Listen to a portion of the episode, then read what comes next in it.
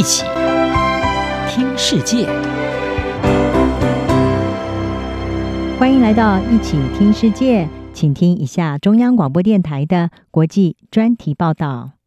今天为您播报的是：中国经济放缓，香港力图重建国际形象。二零一九年，香港爆发反送中抗议活动，随后北京在二零二零年迅速实施全面国家安全法。再加上三年严厉的 COVID-19 疫情封锁，导致数万人逃离香港，对香港的声誉和经济造成了损害。上个月，数百位香港政府官员、外交官和外国商会领袖聚集在香港开会，他们的目标很明确，就是重振香港金融中心的吸引力。外交官和企业主管表示，美国和中国关系紧张，以及中国经济放缓，给香港带来了更多挑战。损害其作为西方和中国大陆之间门户的传统角色。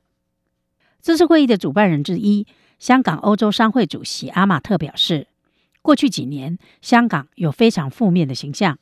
这次活动是许多试图重建西方与香港之间关系的活动之一。与会的高级主管指出，香港的结构正在发生变化，在政府人才计划下获准工作的所有人员中，中国大陆人占了百分之九十以上。阿马特表示，如果认为香港能够继续透过这种趋势来恢复其最国际化亚洲城市的地位，那将是大错特错。他说，香港需要多元化。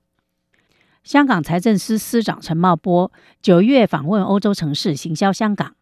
金融管理局也将于十一月举行高调的银行会议，希望让世人看到香港的活力和最好的一面。然而，许多人对香港的看法仍然非常负面。香港的美国商会前主席早泰纳指出，对于没有在香港生活过的人来说，他们看到的是自二零一九年抗议活动以来一直存在、受到打击和负面的形象。早泰纳表示，香港经历了国安法和 COVID-19 疫情的冲击，现在又有中国经济放缓的大问题，香港形象受到非常严重的损害。要让人们改观，这不是仅仅在四季酒店举行银行会议就可以做到的。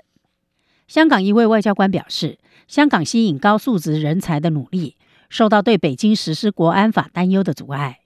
此外，对异议人士的悬赏通缉也助长了负面宣传。这位外交官指出，这里的生活很棒，特别是如果你是外籍人士。香港是安全的，体质良好，多彩多姿。但形象却仍然非常负面。许多法律界人士指出，国安法引发对香港司法独立的担忧。随着一些企业迁往新加坡和杜拜，香港正在失去重要性。全球商业不动产服务机构高力指出，超过五分之一的香港办公室租户可能会在未来两年内减少办公室空间，其中超过一半的租户表示业务需求萎缩。国际专业人才招募顾问公司华德士在九月进行的一项调查显示，超过一半的香港专业人士正在考虑或计划搬离香港。例如，澳洲国家银行已离开香港，数十名银行家和公司律师因此被解雇。